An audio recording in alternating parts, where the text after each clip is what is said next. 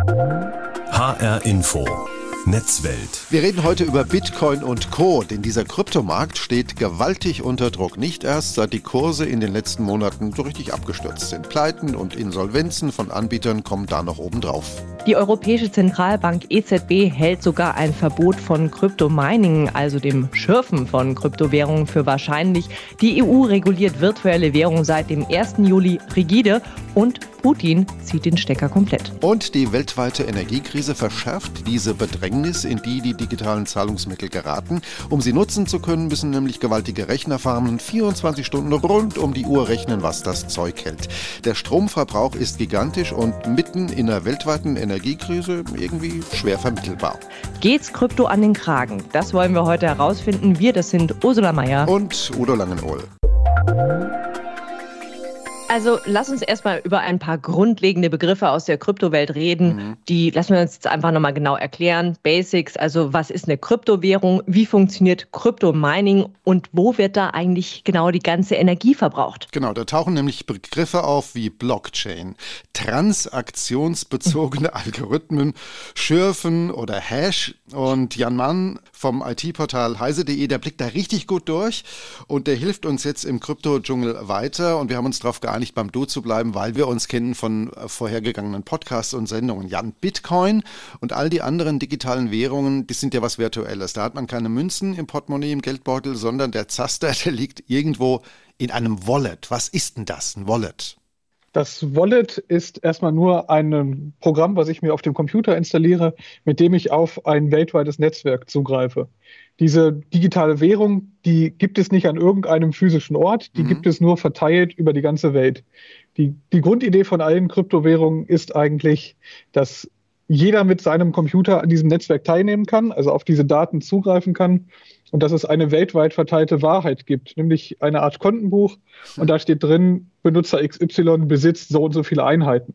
Vielmehr ist ja eigentlich ein Konto bei der Bank auch nicht, da steht drauf, wie viele Einheiten es gibt mhm. und dann gibt es eben Transaktionen und ich kann von Benutzerkonto A auf Benutzerkonto B eine beliebige Menge Einheiten transferieren und dann gibt es eine neue Wahrheit und die lautet dann, der Benutzer B hat jetzt mehr Geld als vorher und ich habe das Geld entsprechend weniger.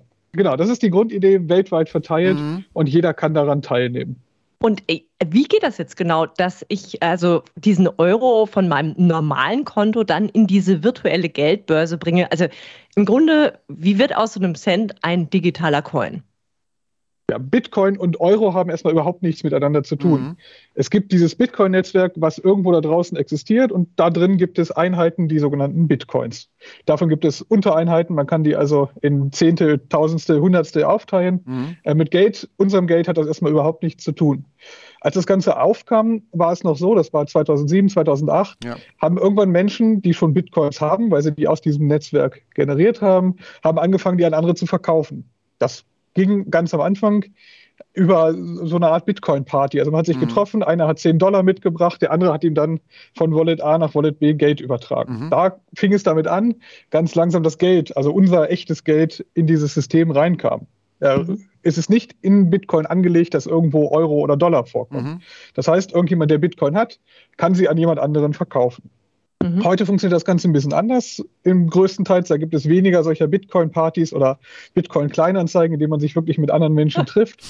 Diese Rolle haben jetzt einfach große Plattformen übernommen. Ja. Das sind die äh, Coin-Plattformen, über die man Euro einzahlt. Diese Coin-Plattformen kaufen im Bitcoin-System äh, Währung an und überschreiben mhm. sie mir dann, wenn ich in Dollar oder in einer anderen echten Währung bezahle. Ich war mhm. damals mit dabei, als das losging. Äh, und äh, wenn ich es richtig erinnere, hatte ich da so um die 30 Bitcoins, die ich danach für Pizza und, und Spaghetti äh, auf den Kopf gehauen habe, weil es hier in meinem Ort äh, eine Pizzeria gab mit einem Chef, der war sehr IT-affin. Und wenn ich heute drüber nachdenke, kommen mir fast die Tränen, wenn ich überlege, ja. was so ein Bitcoin mittlerweile du hast wert Die Bitcoin verfuttert. also ich sag, mein Kurs waren sozusagen Pizza und Spaghetti. Jan, wer legt denn heute fest, wie viel Euro beispielsweise jetzt ein Bitcoin sind? Wo befindet sich dann mein Wallet beziehungsweise der Gegenwert? Ja, das ist eigentlich wie bei jedem anderen Spekulations- oder Investitionsgut auch. Ich kann genauso auch sagen, wer legt fest, was Gold wert ist. Mhm. Ein Bitcoin ist aktuell das wert, was man auf dem Markt dafür bekommt, wenn man es verkauft oder wenn man es einkauft. Mhm. Das heißt, dieser Preis ist nicht irgendwo festgelegt. Bei den Plattformen gibt es einen Kurs, der dem Marktüblichen entspricht. Also das, was andere davor bereit waren, dafür zu bezahlen, das ist der aktuell gestellte Kurs. So okay. funktionieren mhm. Aktien auch, so funktionieren auch andere Wertpapiere. Also immer das, was zuletzt gehandelt wurde, wenn zuletzt jemand Bitcoin für 10.000 Dollar gekauft hat, dann ist das aktuell der Kurs, bis ich mehr oder weniger biete und es zu einem Abschluss kommt. Was ja jetzt ein bisschen komplizierter ist, sich dieses Bitcoin-Mining vorzustellen. Also soweit ich weiß, müssen die Computer da Rechenaufgaben lösen, die immer komplexer werden. Und äh, im Grunde überprüfen sie da einzelne Bitcoin-Zahlungen, die werden dann gebündelt in Blöcken, also Blocks, und landen dann ja irgendwann in der übergeordneten Blockchain, also quasi wie so eine Art Kontenbuch. Wie funktioniert das denn genau technisch gesehen? Ja, die Grundidee war, als das Ganze erfunden wurde, von einem unbekannten Autor, der hat sich das Ganze mal ausgedacht, mhm. ähm, um 2007 rum. Die Grundidee war eben, dass es keinen zentralen Akteur gibt. Ich habe mhm. ja vorhin schon auf normale Banken, bin ich schon ein bisschen eingegangen, normale Banken gibt es einen zentralen Akteur, der die Wahrheit kennt und ja. dem alle vertrauen. Mhm. Bitcoin basiert jetzt eben darauf, dass es kein Vertrauen gibt und keinen zentralen Akteur, dem ich eben irgendwie vertrauen muss. Stattdessen ist die Idee, jeder darf mitmachen und jeder kann seinen Computer dem Netzwerk bereitstellen. Und über diese Rätsel, die gestellt werden, wird festgelegt, wer als nächstes einen Block schreiben darf. Okay. Das heißt, es wird ein Rätsel, eine Rätselaufgabe gestellt, da muss ein sogenannter Wert zu einem sogenannten Hash gefunden werden. Und dafür muss ich eben große Mengen Rechenleistung aufwenden, mhm. damit ich das Glück habe, vielleicht den nächsten Hash zu finden. Mhm. Wenn ich das mhm. schaffe, werde ich belohnt in Bitcoin. Das ist in dem System so angelegt. Das heißt, derjenige, der das Netz am Leben hält durch seine Rechenleistung, der den nächsten Hash findet, der darf den nächsten Block schreiben und mhm. bekommt eine Vergütung in Bitcoin. Und so werden diese Bitcoin erzeugt. Das heißt, jeder, der den nächsten Block schreibt, Aha. bekommt dafür Bitcoin gut geschrieben. Ah. Und so wird seit 2007 werden diese Bitcoins erzeugt. Das mhm. heißt, es gibt ja weltweit riesige Serverfarmen, ähm, mit denen diese Bitcoins geschürft werden, wo also gerechnet wird, wo an diesen Rätseln herumgeknabbert wird. Das kostet ja unheimlich viel Geld. Also da muss sehr teure IT her, furchtbar teure Grafikkarten. Kannst du vielleicht gerade nochmal gleich erklären, warum ausgerechnet Grafikkarten? Das kostet irrsinnig viel Strom. Gibt es da Zahlen zum Energieaufwand? Weißt du da was? Da gibt es ganz viele Schätzungen drüber, vom Stromverbrauch von Dänemark bis hin zu mehreren Großstädten. Ähm, wie genau, wo genau da die Wahrheit mhm. liegt, ist nicht so ganz einfach zu sagen. Es ist allerdings wirklich ein großer Stromverbrauch.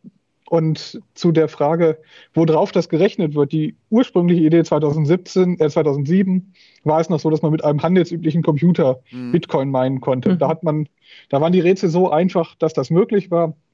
Und dann hat sich aber eine Technik entwickelt und es gab eigene Hardware dafür, sogenannte ASICs. Das sind mhm. Spezialchips, die nur diese eine Aufgabe gut können, nämlich mhm. diese Hashes finden. Und seitdem kann man auf einem normalen Prozessor keine Bitcoin mehr meinen. Man muss mhm. also mit einem sogenannten ASIC arbeiten oder auch mit mehreren, damit man irgendwann fertig wird. Das heißt, es gibt jetzt riesige Serverfarmen, in denen solche ASICs arbeiten, also Spezialhardware. Und Bitcoin wird nicht auf Grafikkarten gemeint, sondern auf, diesen, auf dieser Spezialhardware. Ah. Es gibt andere Kryptowährungen, wie zum Beispiel Ethereum, das wird auf Grafikkarten gemeint. Äh, also da wird das Rätsel auf Grafikkarten gelöst, weil Grafikkarten einen Chip haben, der diese Aufgaben sehr gut lösen kann. Mhm. Jan, wer äh, Geld in Kryptowährungen investiert, will ja am Ende auch sicher sein, dass die Euros dann nicht plötzlich weg sind. Jetzt haben wir aber miterlebt, wie die Kurse vieler Kryptowährungen in den Keller gerauscht sind. Kryptobörsen sind in Zahlungsschwierigkeiten geraten. Und äh, es gibt ja auch schwarze Schafe, die Nutzer immer mal wieder abzocken. Also trotz allem kannst du so ein Investment immer noch empfehlen? Ich habe das noch nie empfohlen. Ich würde es genauso empfehlen wie jedes andere Spekulationsgut auch. Die Bitcoins haben keinen Wert an sich. Also ja. die Illusion, dass Bitcoin ein dezentrales Zahlungsmittel wird, für das ich irgendwann noch Pizza kaufen kann, das ist eine Illusion aus dem Jahr 2007. Damals ging das noch. Mhm. Heute muss ich mit Transaktionskosten von über 15 Dollar pro Transaktion rechnen. Da kann ich das komplett vergessen, damit eine Pizza zu bestellen. Ähm, es würde wahrscheinlich der Welt nicht schlechter gehen, wenn es keine Bitcoin mehr gäbe. Danke an Jan Mann vom IT-Portal heise.de. Er hat uns mal erklärt, wie Kryptowährungen technisch eigentlich funktionieren. Stecker raus, Krypto in der Krise. Darum geht es bei uns heute hier in HR Info Netzwelt. Und beigetragen hat zu dieser Sendungsidee, zu dieser Krise vielleicht auch, ein Bericht, den die Europäische Zentralbank EZB jüngst veröffentlicht hat. Ergebnis. Bestimmte Kryptowährungen wie zum Beispiel Bitcoin verbrauchen bei der Herstellung, beim Mining viel Strom und haben dadurch eine ähnlich schlechte CO2-Bilanz wie etwa Verbrennermotoren meinen die Währungshüter. Deshalb halten sie ein Mining-Verbot in der EU für wahrscheinlich. Genau, und darüber sprechen wir jetzt mit Jürgen Schaaf, der bei der EZB den Geschäftsbereich Markt, Infrastrukturen und Zahlungsverkehr leitet. Herr Schaaf, ähm, können Sie noch mal konkreter erklären, noch mal konkreter fassen, wie viel Strom für so ein Mining eigentlich genau draufgeht, was da notwendig ist und wie bedenklich das ist. Wir sind ja gerade mitten in der Energiekrise und wir werden im Herbst noch tiefer reinschlittern. Das ist in der Tat problematisch. Allerdings vorweg kann man schon sagen, dass die Messung und der Vergleich natürlich sehr schwierig ist, weil mhm. äh, die Messungen der, des Energiehungers von Bitcoin oder anderen Kryptowerten ist nicht ganz einfach. Das ist alles verteilt, mitunter auch äh, nicht immer legal. Aber auch wenn man die Vergleiche dann zieht, wie jetzt woanders produziert wird, da ist die Datenlage auch nicht immer ganz sauber. Die Gefahr besteht mitunter, dass man Äpfel mit Birnen vergleicht. Aber wenn man sich dann die Dimensionen anschaut, kriegt man schon mit, die Unterschiede in den Größenordnungen sind so massiv, dass ein grober Vergleich zulässig ist. Was man sagen kann, ist, dass eine Transaktion auf der Blockchain bei Bitcoin mit den ganzen Sicherungsverfahren etwa 650 Kilowattstunden verbraucht.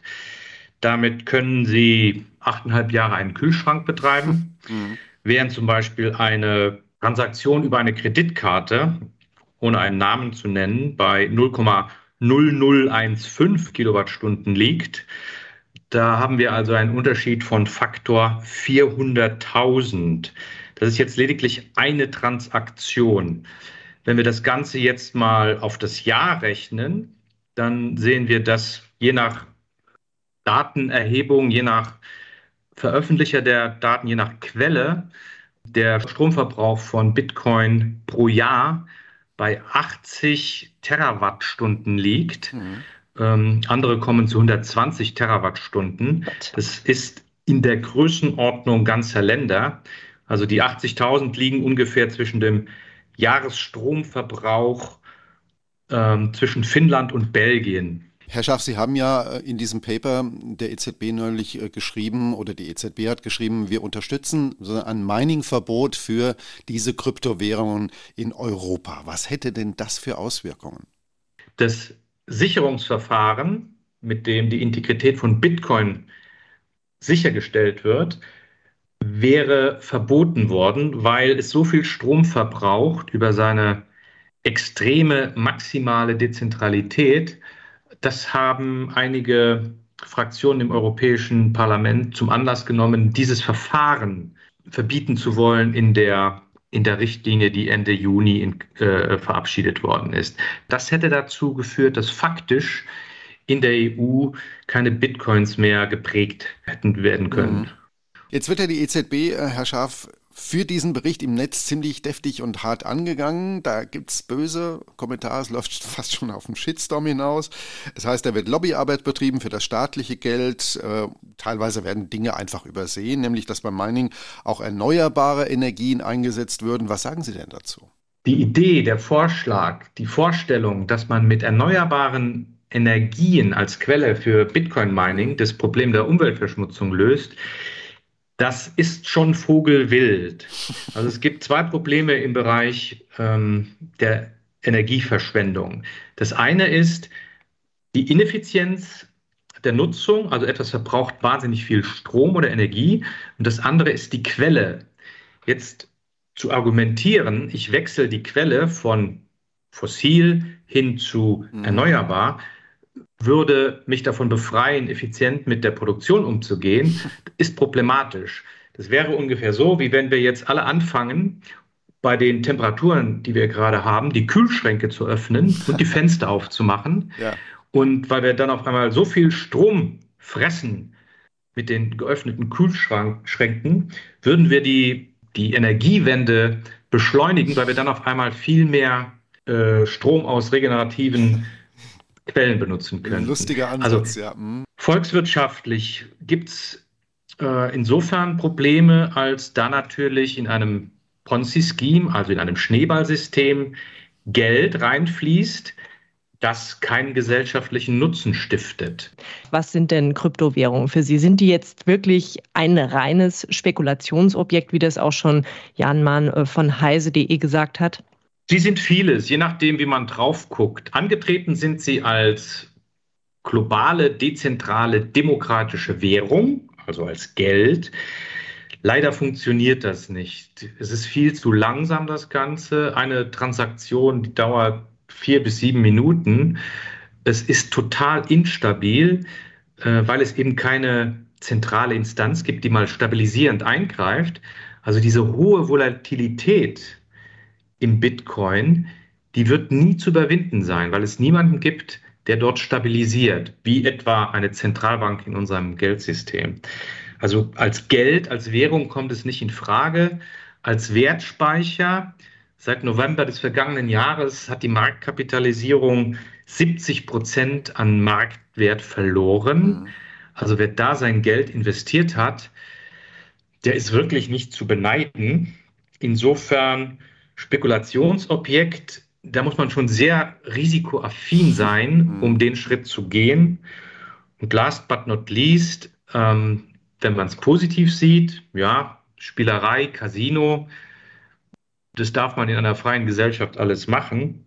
Darüber hinaus aber wahrscheinlich vor allen Dingen ein Schneeballsystem, bei dem sich die frühen Investoren, die großen frühen Investoren an den späten kleinen, kleinen Investoren äh, bedienen und gütlich halten. Hier ist HR Info Netzwelt. Stecker raus. Krypto in der Krise. Das ist unsere These heute hier in dieser Sendung. Und vielen Dank an Jürgen Schaaf, der bei der EZB den Geschäftsbereich Marktinfrastrukturen und Zahlungsverkehr leitet. Und ein kleines bisschen, glaube ich, konnte man raushören, dass er Kryptowährungen auch ziemlich kritisch betrachtet. Freilich nicht ganz so apodiktisch, wie das vorhin Jan Mahn vom IT-Portal heise.de gemacht hat. Wir reden jetzt mit Professor Philipp Sandner, der an der Frankfurt School of Finance and Management den Bereich Blockchain Center leitet. Herr Professor Sandner, Jan Mahn von heise.de hat ja am Anfang der Sendung gesagt, die Welt würde nichts verlieren, wenn es keine Kryptowährung mehr geben würde. Er hält sie für reine Spekulationsobjekte, ja. Im Grunde was für Zocker. Und dazu sind sie in seinen Augen ein Energieproblem, weil bei ihrer Herstellung natürlich sehr viel Strom verbraucht wird. Können Sie das alles nachvollziehen?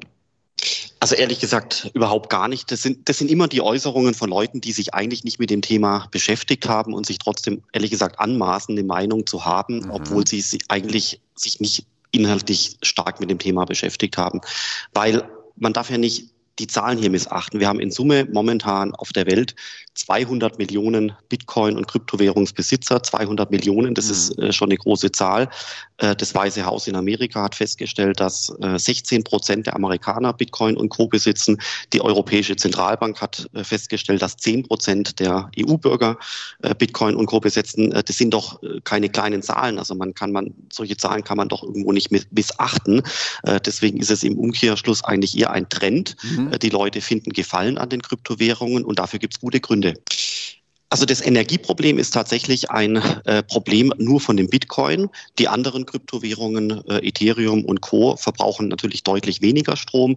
Zwei Punkte, die ich dazu noch weiterhin sagen kann. Erstens ist aus meiner Sicht der reine Stromverbrauch nicht besonders wichtig, sondern es geht um den damit einhergehenden CO2-Ausstoß. Das ist das, was zählt. Wenn wir uns nur auf den Stromverbrauch ähm, fokussieren würden, dann hätten wir auch etwas zu ändern im Hinblick auf abendliche Fernsehsessions, ja, wo die Leute stundenlang Fernseh schauen, wo man sich auch überlegen muss, dass jede zweite Stunde Fernsehen ja. stößt CO2 aus. Das gleiche bei der Weihnachtsbeleuchtung.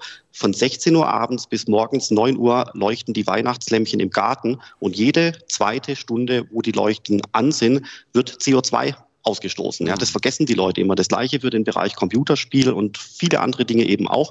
Äh, da fragt niemand, ob der Stromverbrauch jetzt zu hoch ist oder zu niedrig ist, sondern es geht letztendlich darum, welcher CO2-Ausstoß damit verbunden ist. Mhm. Und da hat natürlich der Bitcoin-Stand heute schon ein Problem. Das äh, möchte ich auch nicht schönreden. Aber das reine Abstellen auf den Stromverbrauch ist nicht ausreichend, sondern man muss tiefer graben, wenn man das ganze Thema verstanden hat und auf den CO2-Ausstoß abstellen. Mhm.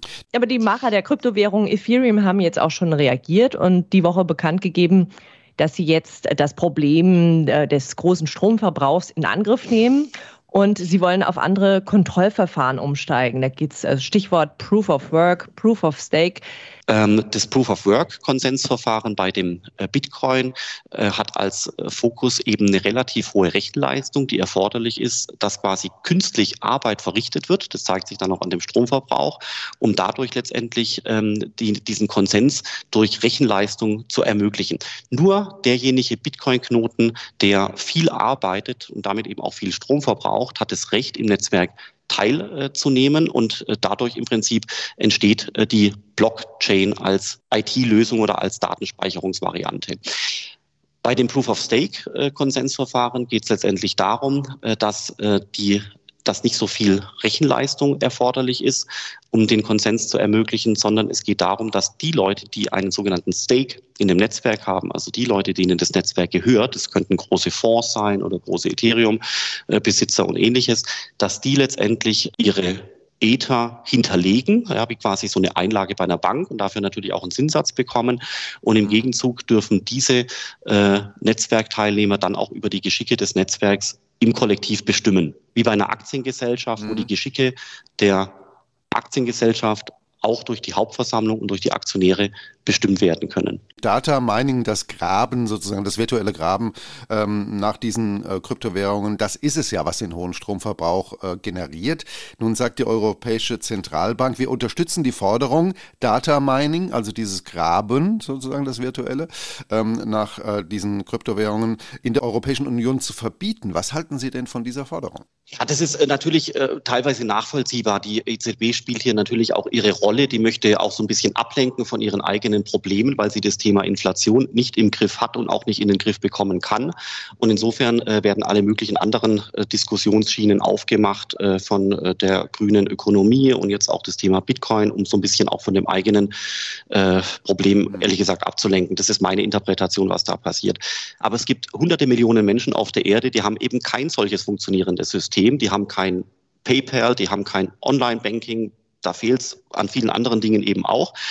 Und gerade hier sind die Blockchain-Netzwerke aller Ethereum, Bitcoin und andere eben hilfreich, weil plötzlich Leute an Finanztransaktionen teilnehmen können, sodass quasi diese Leute rudimentär Finanztransaktionen mhm. machen können. Hier ein Beispiel. Es gibt, es gibt das Berliner Startup BaseNode, das beschäftigt unter anderem IT-Programmierer in Nigeria. In Nigeria gibt es aber kein PayPal. Das heißt, es gibt keine Möglichkeit, die nigerianischen Programmierer zu bezahlen. Und was wird jetzt hier benutzt?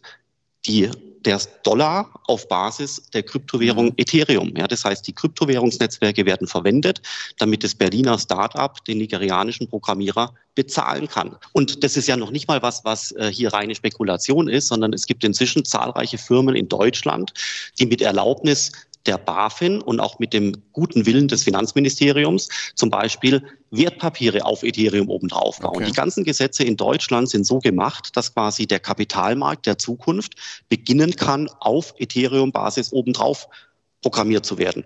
Also wie man hier sagen kann, dass es quasi ohne, dass die Welt ohne Kryptowährungen besser wären, mhm. ist mir wirklich vollkommen schleierhaft. Ich hoffe, ich darf das so sagen. Ja, natürlich. Äh, letzte Frage, Herr Sandner. Totgesagte leben länger heißt es bei Kryptowährungen ja oft. ähm, wie sieht denn Ihre Vision aus für Bitcoins und Co? Wird es da künftig ein Nebeneinander geben mit staatlichem digitalen Geld, vielleicht auch auf Augenhöhe? Also wichtig ist, dass man einordnen muss, dass Kryptowährungen wie Bitcoin und Ethereum kein Geld sind aus meiner Sicht und auch keine Währung, sondern sie sind eigentlich eher Investitionsgüter, so wie Gold, also quasi Rohstoffe, Commodities. Und äh, deswegen muss man die Analogie quasi zu Gold und anderen Rohstoffen, aber eben in einer digitalen Form suchen. Und dann kann es natürlich schon ein äh, Nebeneinander geben. Mhm. Genauso haben wir ja heute schon Gold, wie seit Jahrhunderten existiert, und wir haben den Euro, wie er auch existiert. Das ist ein geordnetes äh, Nebeneinander, äh, wo es verschiedene ähm, Intermediäre gibt, die diese äh, unterschiedlichen Lösungen ähm, verwalten und eben auch betreuen. Und in gleicher Weise gibt es quasi ein analoges System für die Kryptowährung als digitale Rohstoffe und mhm. äh, der Euro eben nebendran als Zahlungsinstrument. Vielen Dank an Professor Philipp Sandner, der an der Frankfurt School of Finance and Management den Bereich Blockchain Center leitet. Mhm. Gegensätzlicher als das, was wir da heute in Netzwelt gehört haben, äh, können eigentlich Standpunkte kaum sein, oder Ursula? Ja, absolut. Also da sieht man schon Kryptowährungen polarisieren und ich glaube, das wird auch noch lange so bleiben. Mhm. Mitnehmen können wir auf jeden Fall. Die Macher dieser Produkte wissen, warum sie in der Kritik stehen. Hoher Stromverbrauch, mhm. extreme Kursschwankungen, Volatilität. Und mhm. diese Kryptos, die leiden darunter, dass kaum jemand richtig versteht, was technisch eigentlich dahinter steckt und wie sie funktionieren. Und wir hoffen, dass wir in diesen IT-Dschungel heute ein bisschen Licht gebracht haben. Ja, und wir sind uns, denke ich, einig, dass sich unsere These, dass Kryptos der Stecker gezogen wird, so nicht halten lässt. Aber dass sie unter Druck stehen und unter Druck bleiben, mhm. das ist ja auch heute wieder deutlich geworden. Das war HR Info Netzwelt. Uns gibt es überall da, wo es Podcasts gibt und linear im Radio bei HR Info. Tschüss, sagen Ursula Meier. Und Udo Langenoll und bleiben Sie neugierig.